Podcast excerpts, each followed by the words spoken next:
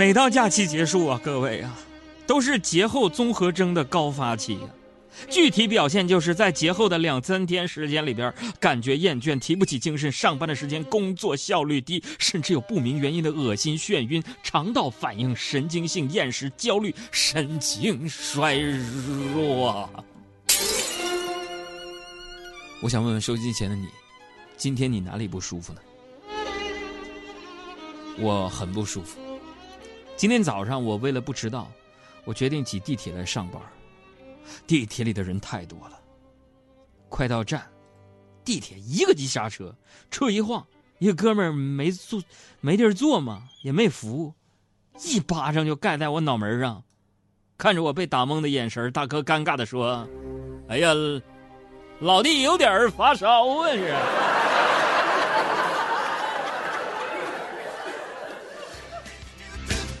朋友说了：“杨哥，你就拿这个老梗糊弄我们。”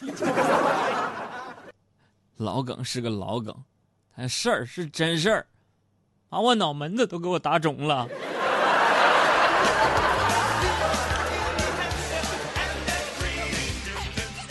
就是虽然呢我没有发烧啊，但不得不说呀，朋友们，这个小长假过完，我觉得自己心里有点不舒服。都说毕业五年后差距尽显，果然是这样啊。什么事儿呢？我那个关系特别好的同学小黑，最近人家出国了，啊。我说他出国就出国呗，你不也是出国吗？去过什么戛纳电影节、总红毯什么的，两码事儿。人家那是自费，我是去干活了。我小黑不是出国了吗？哎呀，人和人的差距就显出来了。他出国之后啊，就跟我说：“海洋啊。”我这个六点二排量的凯迪拉克放你这儿吧，你随便开，你开一段时间练练。不，杨哥，这有啥差距？不就是一个豪车吗？豪车都给我了，让我随便开。问题是太耗油，我开不起呀。六点二排量。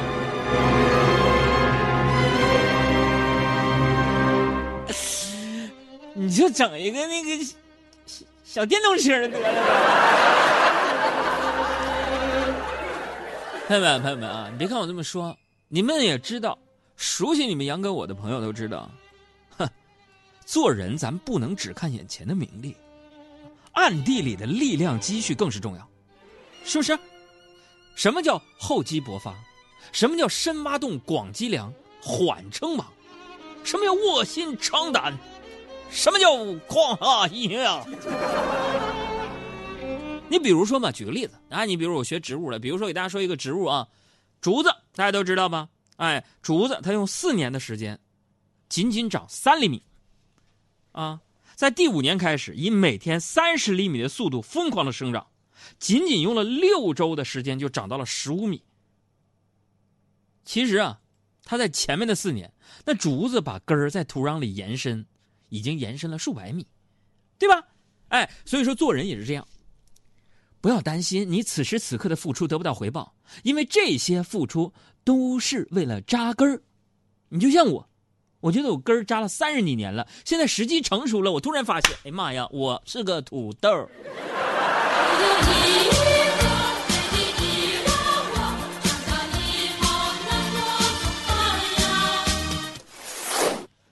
哎呀。所以呢，人生就是这样。刚才这个例子适用很多故事啊，你比如说减肥，哎，小胡听到没有？减肥不要因为这一两个星期的减肥失败就否定你自己，你坚持下去，是吧？各位减肥的朋友们，你减它个半年，你就会明白自己那是真减不下去。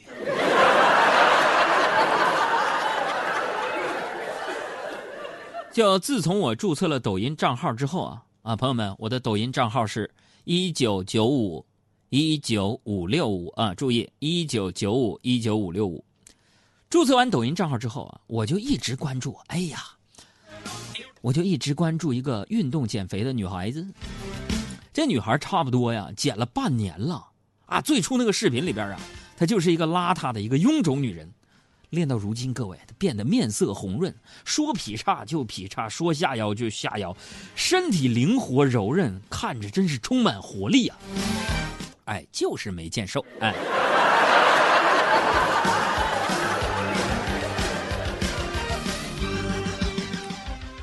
这老话说得好啊，人不会一口吃成个胖子，那么自然也不能一两天就饿成个瘦子。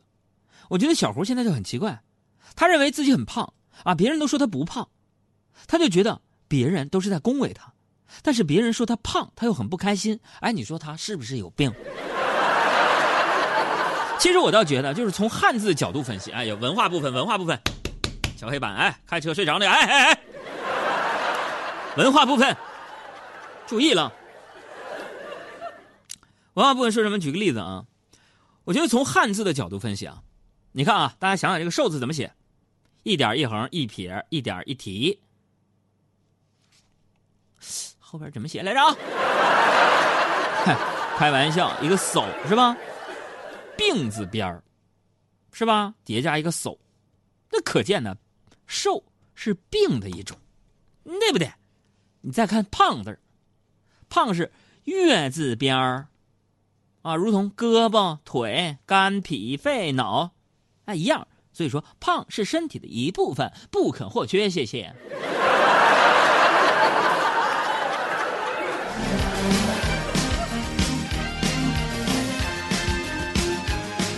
那么，对于我们这个可爱的小胡来说啊，他的这个节后综合征啊，具体表现就是暴饮暴食啊。呃，今天中午啊，我就看他点了一桌子的外卖，啊，我刚想说他啊，批评一下这小姑娘啊，一百多斤体重，点了六个菜，干什么玩意儿？就看见小胡啊，边吃那个酱骨架，就边说：“我之前很喜欢的裙子，打算瘦下来买来穿。今天在电梯里边看到有同事穿了。”朋友们，他说这是他今天听到最悲伤的事儿，所以我要吃。我终于失去了你，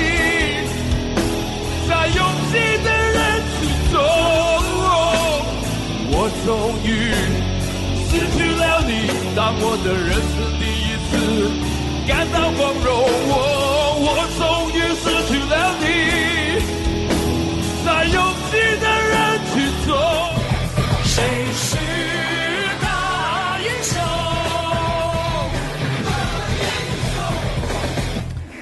其实这个十一长假过后呢，之所以出现这类的综合症啊，呃，普通话应该念征啊。其实它的根本原因在于十一期间呢，你看，呃，我们大家伙呢娱乐玩耍、外出旅游、走亲探友，休息的时间呢反而比平时上班还少，作息的时间和规律呢被打破了，打扰了你的生物钟。你仔细观察一下，有节后综合征的不仅是小胡，更有可能是你身边的每一个人，包括你自己。你看今天啊，我起了个大早去买早餐，卖包子的大姐一脸没睡醒的样子，就跟我说：“是啥？”我说：“包子，一杯豆浆。”嗯，可以了。大姐说好六块，嗯，六块钱挺便宜，我就掏出十块钱递给她。我说给大姐十块，大姐头也不抬的对我说找你五块。我说姐不是六块吗？而且大姐猛地开头抬头看我一眼说好不好意思，不好意思不好意思，那个再给你一块啊。我想知道大姐这个病不轻啊，就这么做买卖小本生意不赔钱吗？就太阳宫地铁口附近那个大大姐。就是，但是我认为啊，就是每一个患有节后综合征的人都是幸福的。为什么这么说？因为这至少说明我们是休过假的人。这个十一啊，我去了不少地方啊。我先是这个坐飞机去了趟韩国看朋友啊，去了他们那个甘川那个壁画村啊，艺术村挺漂亮，拍几张照片回来了。然后呢，我又去了趟山西的大同啊，去年是平遥，今年去大同吃了一下他们那个凤麟阁。啊，吃了我认为这个全世界最好吃的一只鸡啊！然后朋友说我不是，我觉得全世界最好吃的鸡是肯德基。这是主持技巧，插一个小包袱啊，插一个小包袱。去了不少地方，然后一直到假期的最后一刻，我全都安排的非常满，因为我觉得有没有这种感受，各位就就是我觉得只只要我不睡着，假期就没有过完。很困啊。昨天晚上我就约了朋友去看演唱会了。朋友说：“你看什么演唱会了？北京那什么演唱啊？就看《中国好声音》演唱会。好，最大乐趣就是因为好声音的演唱会和电视直播呢延时二十分钟，我就在朋友圈剧透。哎呀，啊，现在别看了，我都删了啊。剧透，上来素涵被 PK 掉了，我就想走啊，看演唱会了。看演唱会去之前呢，我就想给手机充满电啊，把充电器拿过来充电。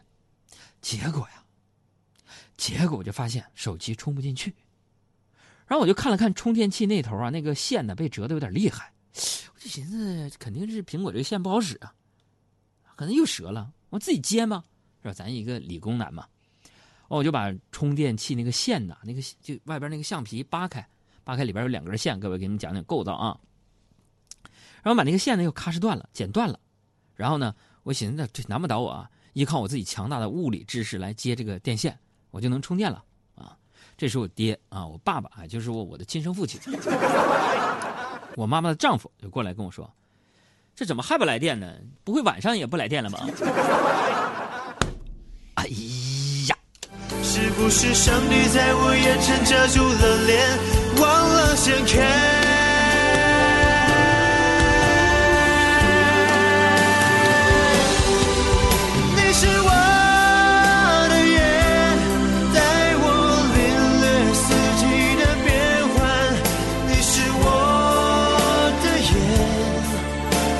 全